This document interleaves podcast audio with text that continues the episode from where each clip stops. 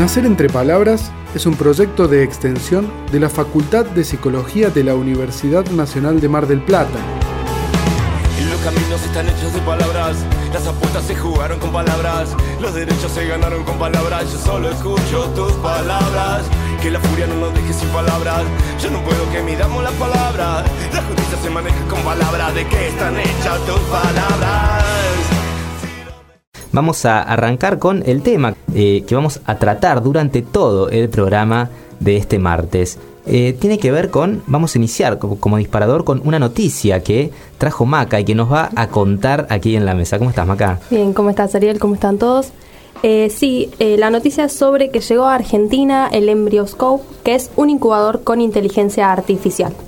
Este incubador fue incorporado por el laboratorio de WIFIB, que es una clínica de fertilidad de la ciudad de Buenos Aires, que también va a ser es el primer lugar en contar con este tipo de tecnología, tanto lo que es en Argentina como en Latinoamérica. Bien. Eh, ay, perdón. Sí, no, no, incubador con inteligencia artificial. Mm. Qué interesante, suena como muy novedoso. Ya la palabra inteligencia artificial se empieza a colar en todos los aspectos, ¿no? Vamos que de a poquito va ingresando. Está bueno también eh, indagar. Pero seguí contándome y ahora vamos a repasar bien sobre qué significa, ¿no? Esto de la inteligencia artificial. Sí, este, oye, perdón. Este incubador lo que hace es eh, en tiempo real ir sacando capturas, ir sacando fotos en un time lapse que hace de los embriones para poder eh, recopilar información que sea eh, mucho más específica y mucho más precisa a la hora de seleccionar los embriones que eh, resulten en un posible embarazo que es Bien, Como va- vamos repasando. Entonces, primero se hace eh, la fertilización in vitro del embrión y eso se coloca dentro del incubador. Sí. Que imagino que el incubador, eh, el aparato está diseñado para mantener cierta temperatura y ciertas condiciones que eh, replican las condiciones ideales justamente para que se pueda desarrollar ese embrión ahí adentro. Sí, son, eh, es son un espacio de cultivo que se asemeja a lo que sería el, el útero materno y luego Ajá. de cierta cantidad de días, 3 a 5 días más o menos, ya sí son implantados en un cuerpo. Bien, ¿cuál, ¿cuál sería el uso que le dan eh, desde la inteligencia, o sea, dónde está el uso que se le da a la inteligencia artificial en este sistema? ¿no? Es la parte que me parece que, que está bueno eh, profundizar. Sí, que también es eh, lo novedoso, ¿no? Sí. Eh, en lo que es eh, la observación y la selección de los embriones y todo lo que es el análisis, en los incubadores tradicionales se retiran desde este espacio de cultivo y se hacen las observaciones y luego se vuelven a depositar en las incubadoras. Ajá. Y en el cambio con el Embryoscope lo que se hace es ir eh, capturando imágenes que van mostrando un desarrollo en tiempo real que tal vez es una de las limitaciones de la, incuba- de la forma de incubar clásica, digamos, en las que eh, ya hay un factor humano que interviene, el embrión tiene que ser retirado de su espacio de cultivo y también tiene que ser manipulado. Entonces, de esta forma se evita con este aparato esas cuestiones. Claro. E incluso la, la forma de registro es eh, mucho más avanzada, hay mucha más cantidad de imágenes que se procesan y por ahí detalles que a los humanos se le pasan desapercibidos eh, se puedan cuantificar. Claro, claro, porque el, eh, lo que hace ¿no? la incubadora es tomar fotos. Cada, eh, puede ser, el intervalo se puede programar, me imagino el intervalo de tiempo, pero toma foto cada eh, 10 minutos Sí. Eh, del embrión y eso permite elaborar, por eso se llama timelapse, eh, permite elaborar un video donde se puede ir viendo paso a paso cómo va, cómo es esa progresión de crecimiento eh, y muy importante esto que señalabas vos, que ahora no hace falta retirar manualmente, porque en ese, ahí es donde se puede generar algún tipo de, de- se puede generar algún tipo de contaminación o se puede generar algún tipo de conflicto, hay una manipulación que es no deseada. Ahora, con estas imágenes, que en este video que se genera, eh, ahí es donde esos datos se le dan a la inteligencia artificial para que haga un procesamiento y saque algún tipo de conclusión. Sí, eh, de esta forma es para seleccionar. Lo que hace es se cargan todo en un software y de ahí se selecciona el embrión que tenga más, eh, más probabilidad de resultar en un embarazo exitoso. Bien, porque la inteligencia artificial, eh, el funcionamiento que tiene, eh, es un concepto extraño de inteligencia artificial. ¿no? En realidad es eh, un programa que tiene la capacidad de aprender en base a observaciones. ¿sí? No es la inteligencia como nosotros la pensamos, no que tiene conciencia la máquina, sino que vos le das, le empezás a decir, bueno, mira, estos son los embriones que fueron exitosos de algún modo, que se pudieron implantar de forma exitosa. Entonces le dan toda esa información y lo que aprende eh, la red neuronal de la computadora es decir, bueno, eh, si estos casos fueron los que tuvieron éxito, empiezo a buscar patrones que se repitan en todos los embriones que veo y aquellos que tengan esos mismos patrones los selecciono. ¿Qué pasa? Eh, cuando está haciendo eso una persona a través de la observación directa, puede haber errores de observación, puede haber cuestiones subjetivas, incluso el, estado de ánimo a la hora de trabajar y observar puede influir en lo que vos, en las conclusiones que sacas. Aquí está automatizado, entonces reducís muchísimo eh, esa capacidad de error.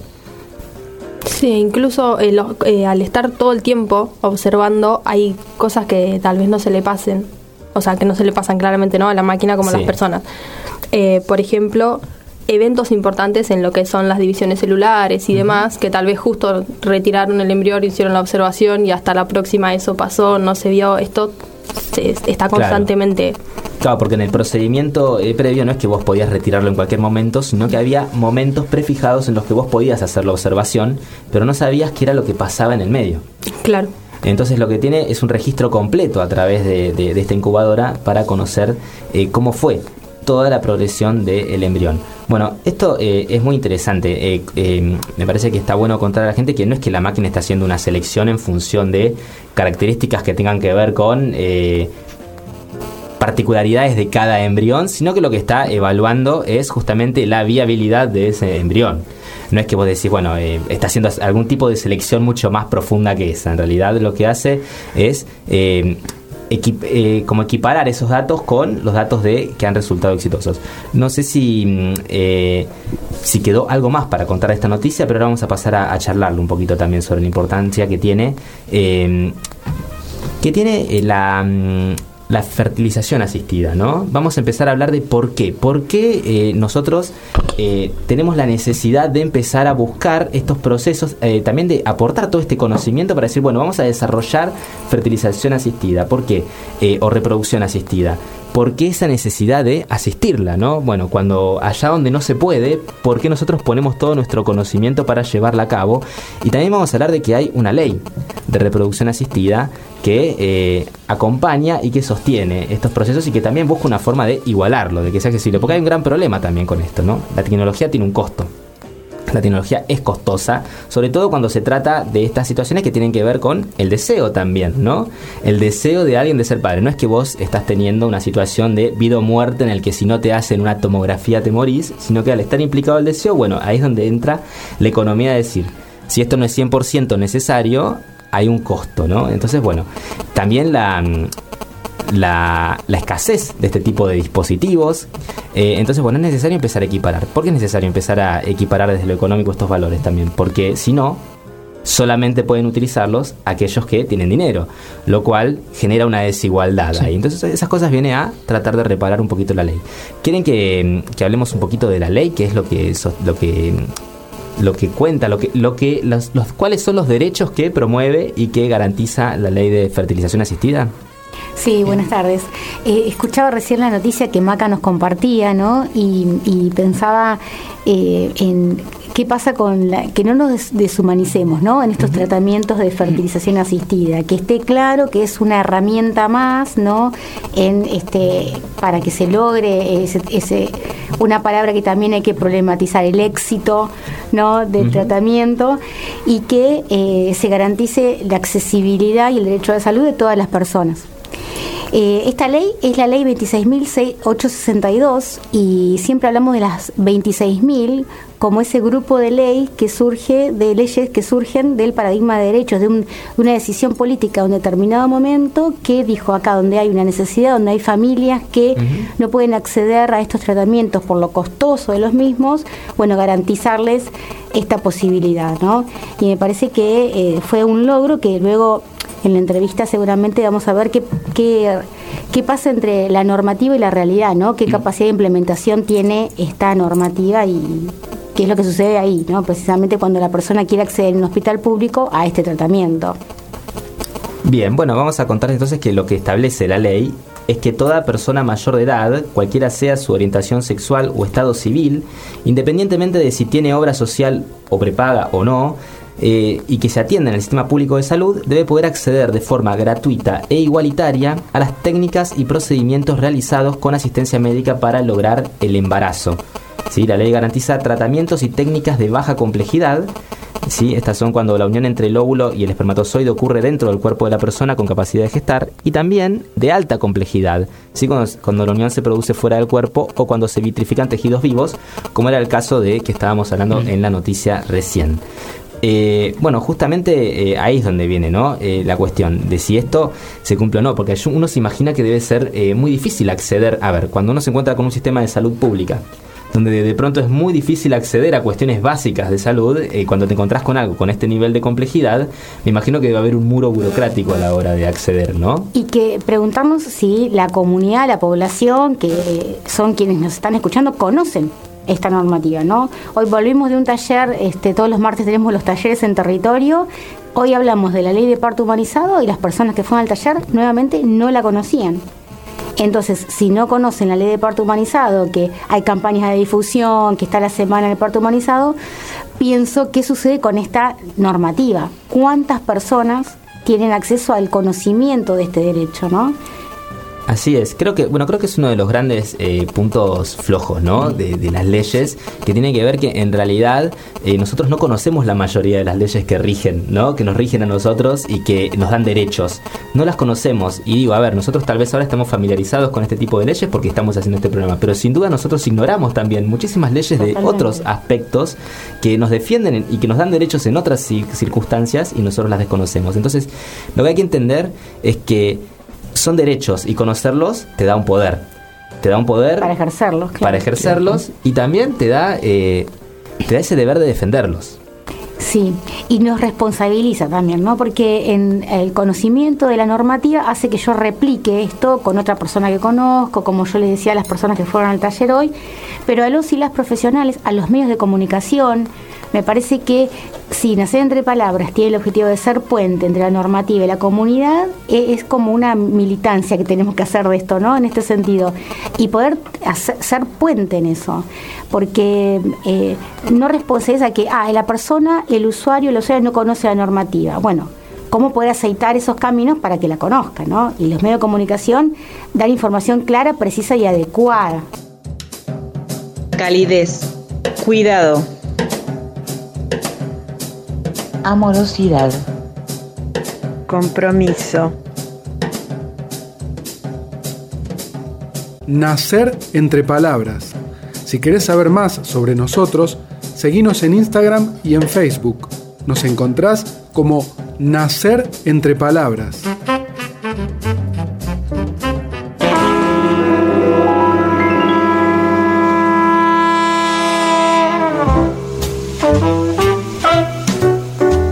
Muy bien, ya estamos de vuelta arrancando este segundo bloque y como les prometimos, tenemos una entrevista en estos momentos con Elizabeth Ormart.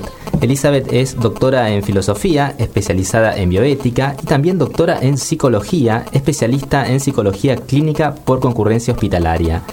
También es docente en la UBA y en la Universidad de La Matanza y es presidenta del capítulo Salud Sexual y Reproductiva de la Sociedad Argentina de Salud Mental. ¿Cómo estás, Elizabeth? Acá te saludamos desde Nacer Entre Palabras. ¿Qué tal? ¿Cómo están? Excelente, bueno. Bien, yo eh, muy bien.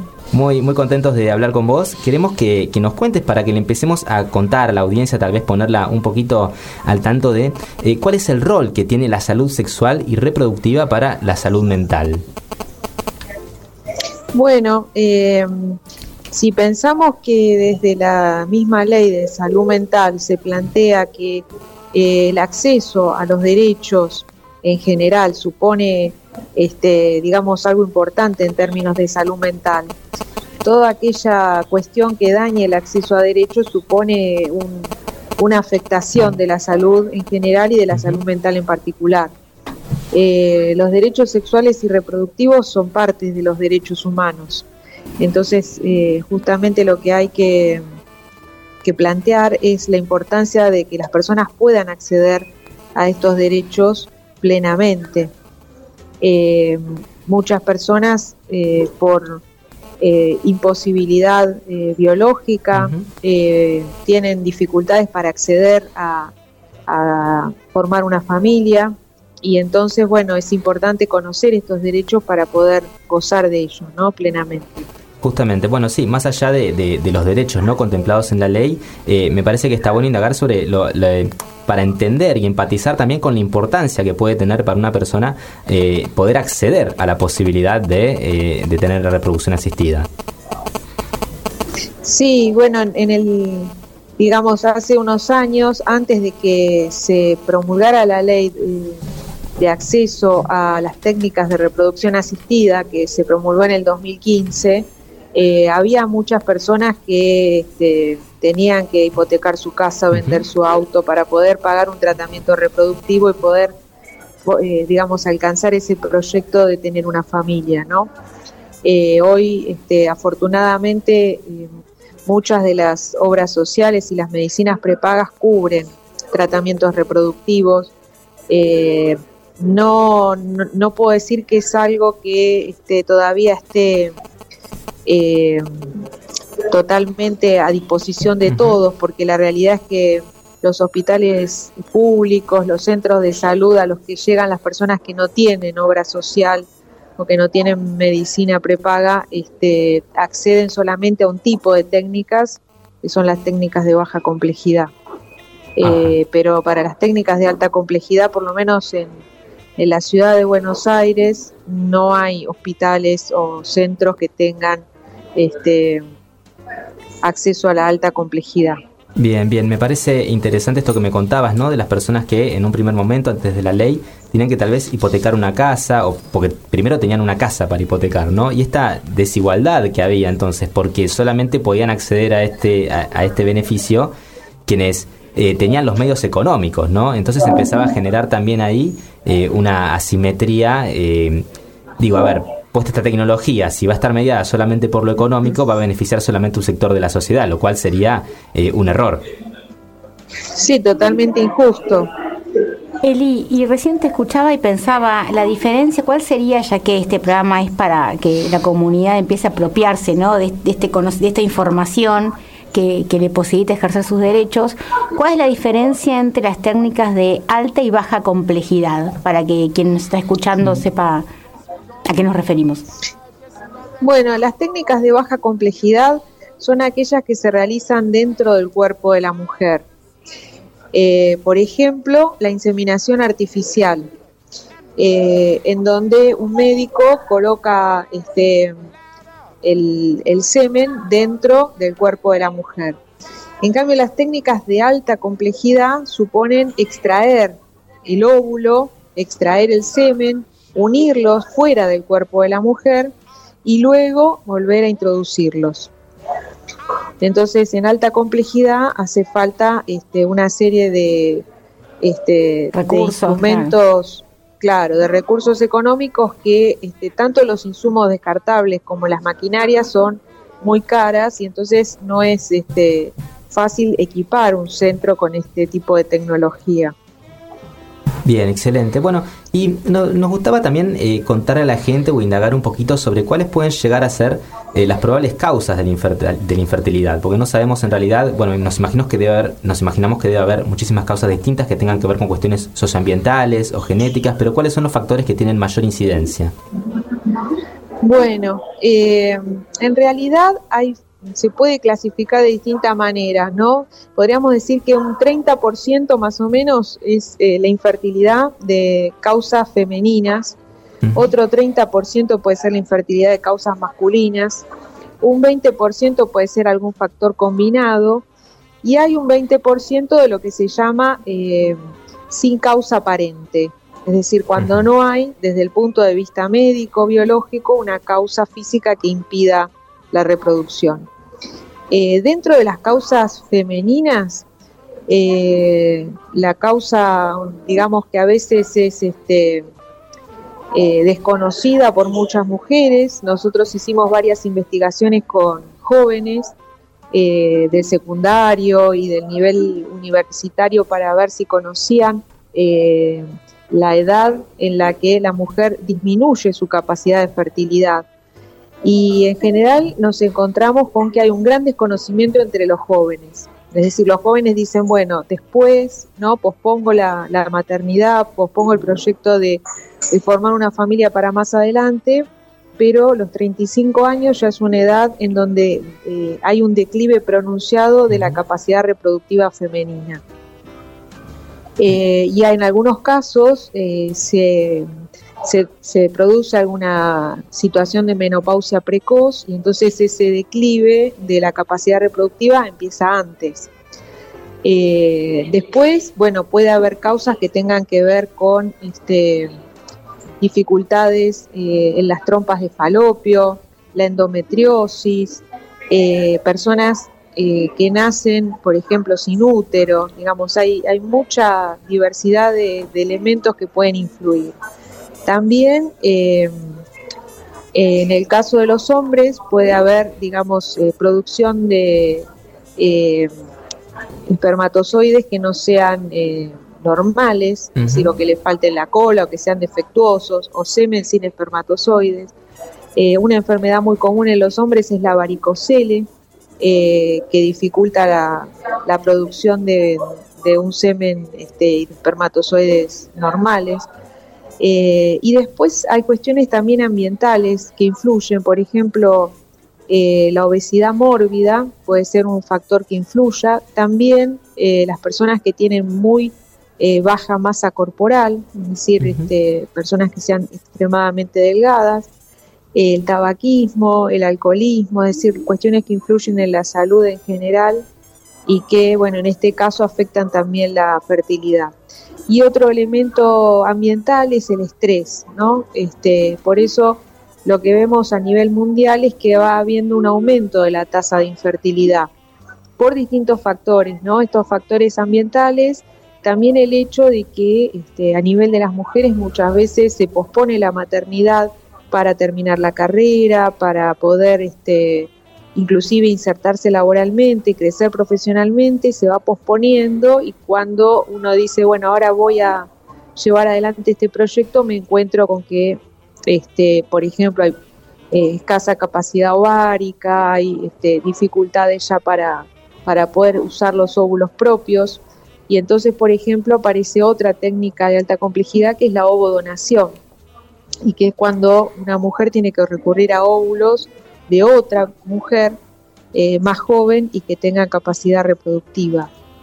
Bien, bien, me, quedé pensando en esto que, decías vos de, las causas, ¿no? Que claro, escuchándote me doy cuenta de que no es que hay una causa, sino que puede ser que vos estés atravesando muchas de esas causas al mismo tiempo. Me estabas hablando del estrés, la necesidad de terminar una carrera. Hay todo un ritmo de vida eh, eh, actual, ¿no? Que tal vez de algún modo atenta, ¿no? Contra poder, poder estar sano en términos reproductivos, ¿no?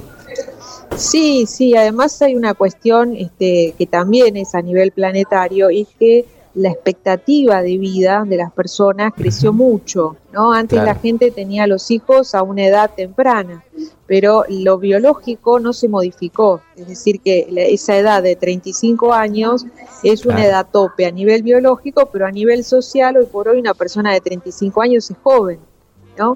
Entonces, bueno, esto eh, es un cambio muy importante y es justamente lo que hace que se vayan desarrollando distintas técnicas de reproducción eh, para distintas problemáticas, ¿no? Porque por un lado está, bueno, esta infertilidad que todos conocemos en las parejas heterosexuales, pero también la realidad es que dentro de la población que accede a las técnicas hay eh, lo que se llama infertilidad estructural, es decir, personas que tienen el mismo sexo, y que quieren formar una familia y que la única forma de tener hijos con material genético de alguna de las personas que integran la pareja es eh, a través de las técnicas.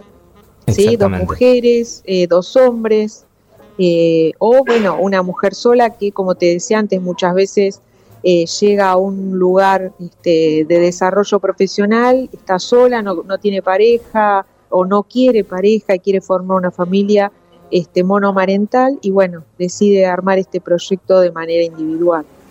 Claro, bueno, y mira, quiero volver un poquito para atrás, pero recién me estabas mencionando, ¿no? Las distintas eh, técnicas que estaban, las técnicas de alta complejidad y de baja complejidad. La duda que ahí me genera es, ¿una técnica de alta complejidad es equivalente a mayor probabilidad de eh, conseguir un embarazo o no? Bueno, eso en realidad digamos, la probabilidad de conseguir un embarazo, como te decía recién, depende de muchos factores, ¿no? Eh, y eso hay que evaluarlo en el caso por caso. Eh, hay, digamos, hay distintas opiniones médicas también. Hay médicos que directamente, eh, después de un año en donde la pareja tuvo relaciones y no tuvo hijos, eh, hacen algunos estudios y ya deciden pasar directamente a alta complejidad, depende de la edad de la pareja, ¿no?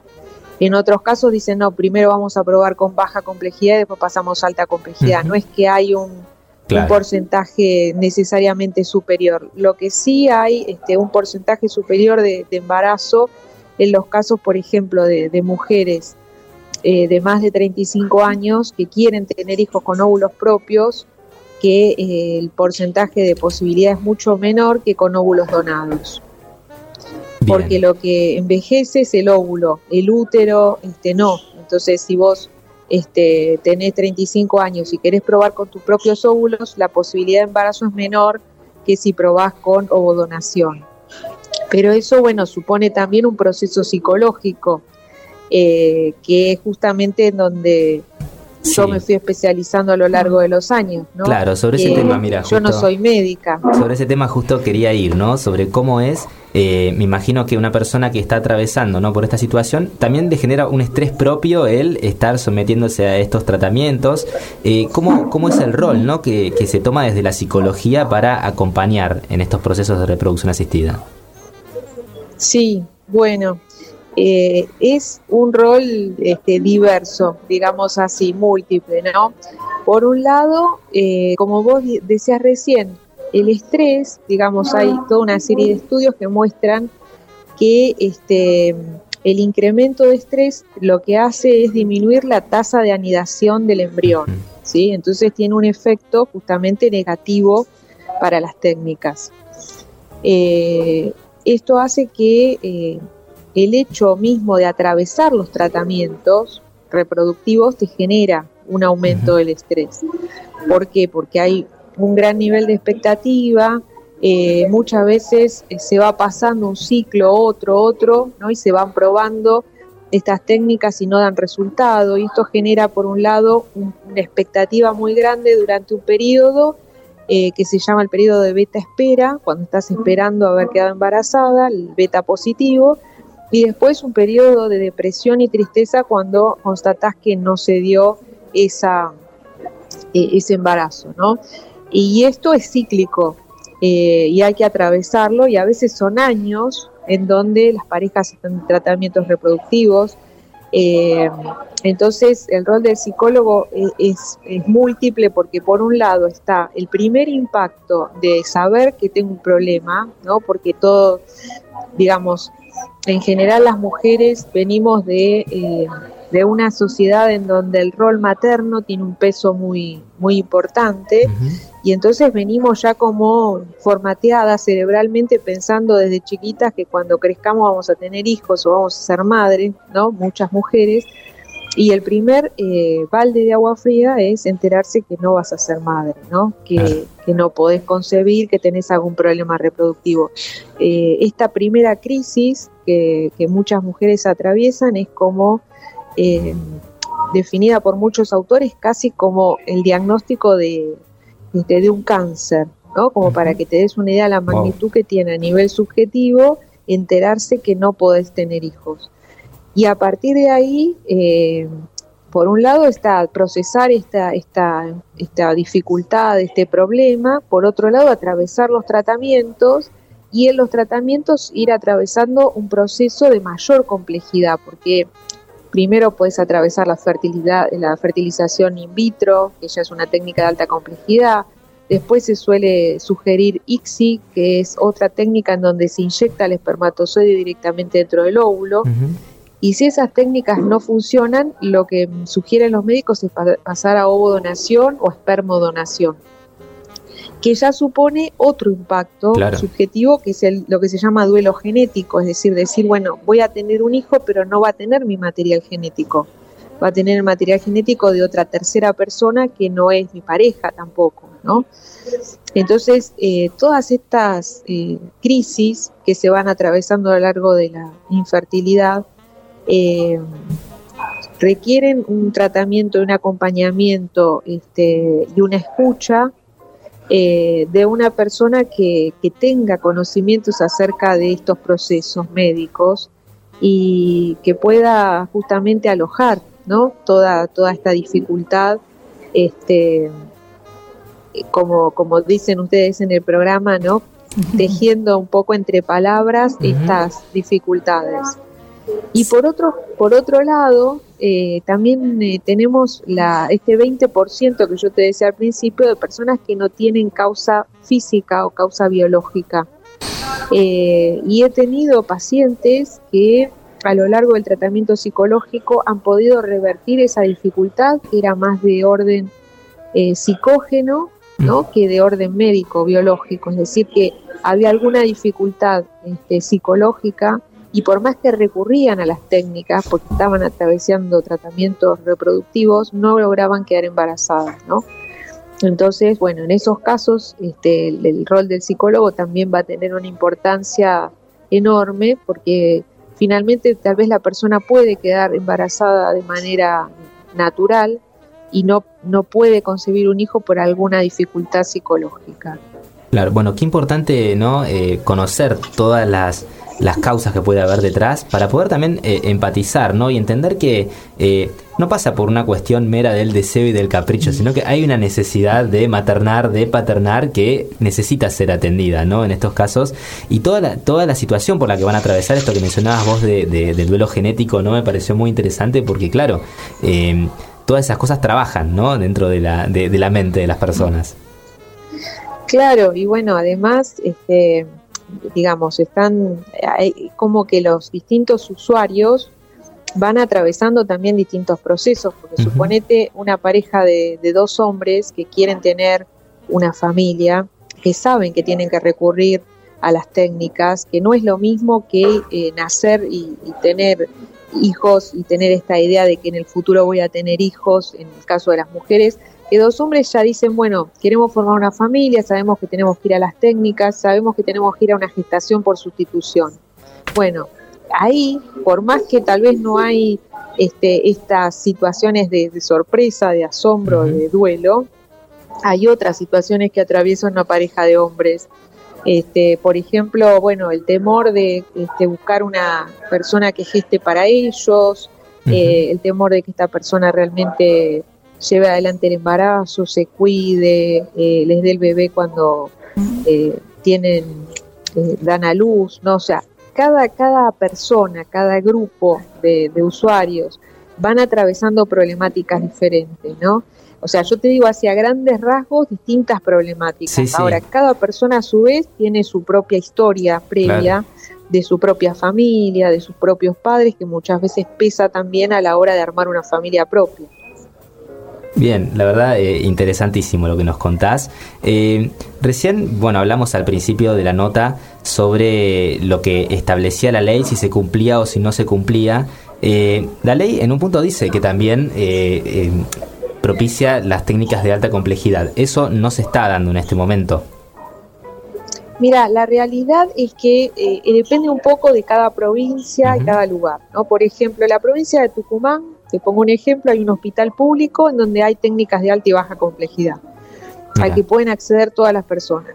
Acá eh, en Capital, en una época estaba el hospital de clínicas que tenía técnicas de alta complejidad reducidas a un grupo de usuarios y este, luego dejaron de, ofrecerlo porque se acabó la posibilidad de tener los insumos necesarios para poder llevar adelante las técnicas.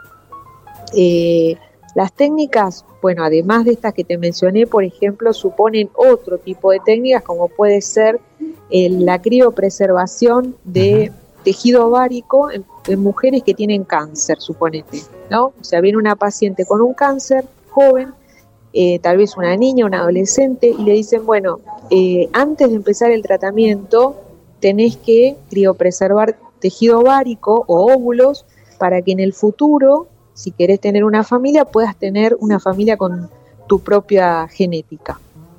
Entonces, ese tratamiento, por ejemplo, eh, está mencionado en la ley como un tratamiento que tendría que tener cobertura, Pero la realidad es que, te pongo un ejemplo muy concreto, el Hospital Posadas es un hospital de, de acá de, de la provincia, eh, lo que suele hacer es pedirle a los centros reproductivos un espacio en los tubos de congelamiento, digamos en esos tanques enormes donde están criopreservados los óvulos, los embriones, para poder colocar el tejido ovárico de alguna paciente que tenga cáncer, porque ellos no tienen esos tubos eh, para criopreservar, ¿entendés? Entonces, es como que eh, si no se busca algún tipo de convenio o de acuerdo, eh, no se cuenta con la tecnología para poder llevarlo adelante. Claro, sí, sí, se entiende que hay, una, hay una complejidad.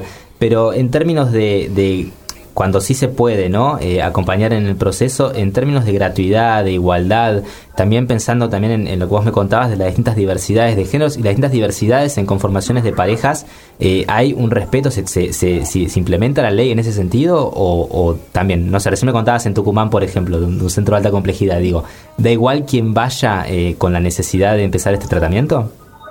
Sí, por suerte, por suerte en nuestro país no solo está la ley de reproducción asistida, también está la ley de matrimonio igualitario. Y en la ley de reproducción asistida dice que cualquier persona mayor de 18 años puede acceder a las técnicas. ¿sí? Es decir, que no dice ni que tenés que ser hombre, ni que tenés que ser mujer, ni que tenés que ser heterosexual, digamos, todo eso no está, ¿no? Y esto es importante conocerlo y valorarlo, porque, por ejemplo, este, el año pasado, este, preparamos un trabajo con una persona que está en Italia, en, una legislación comparada, y en Italia es la medicina pública cubre solamente a personas heterosexuales. Mira. Es decir, personas homosexuales no, por ejemplo, ¿no? Eh, y nosotros sí, eh, se cubren tratamientos de personas este, homosexuales, se cubren tratamientos de mujeres solas. Por ejemplo, no sé, yo he atendido pacientes de IOMA, que es una obra social este, de la provincia de Buenos Aires que cubre tratamientos reproductivos para mujeres solas. Este, en ese sentido, sí hay un respeto por la diversidad de familias. La verdad que sí, es una alegría que pase esto en nuestro país. ¿no? Excelente, Elizabeth. Bueno, la verdad que nos encantó hacer esta nota con vos porque nos tiraste un montón de información súper interesante que no teníamos. No sé si antes de cerrar vos querés agregar algo más que haya quedado pendiente. No, la verdad que lo que a mí me gustaría y lo que vengo trabajando hace muchos años es este, que se valore el rol del psicólogo eh, como parte del personal de salud. Eh, muchos centros reproductivos no tienen psicólogo que trabaje con el equipo médico, se aborda solamente el problema biológico y en realidad este, al ser un problema complejo, como todos los problemas humanos, este, no podemos separar lo biológico de lo psicológico de lo social, ¿no? Hay que pensarlo como una unidad compleja. Entonces me parece que eh, una deuda pendiente en nuestro sistema de salud es que el psicólogo tenga un rol presente y activo, eh, conociendo eh, y colaborando con el equipo médico, ¿no? Eh, en algunos centros hay psicólogos y trabajan eh, muy bien y en otros centros lamentablemente no hay eh, psicólogos, ¿no? Y me parece que esto es algo que estaría bueno que todos los centros incorporen. Absolutamente, sin duda. Bueno, mm. Elizabeth, la verdad que quedó clarísimo y te agradecemos un montón por haberte hecho de este espacio para hablar aquí con Nacer Entre Palabras.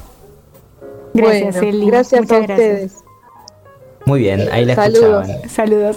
Ahí la escuchaban entonces a Elizabeth Ormart, doctora en filosofía, especializada en bioética, doctora en psicología, especialista en psicología clínica por concurrencia hospitalaria y bueno, que la verdad nos dejó un montón de información. Empatía. Compromiso. Aprendizaje. Amor. Nacer entre palabras si querés saber más sobre nosotros, seguinos en Instagram y en Facebook. Nos encontrás como Nacer entre Palabras.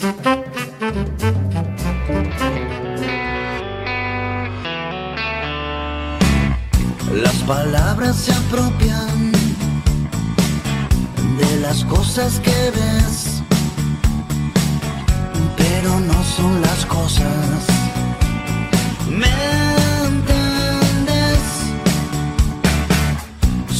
aproximaciones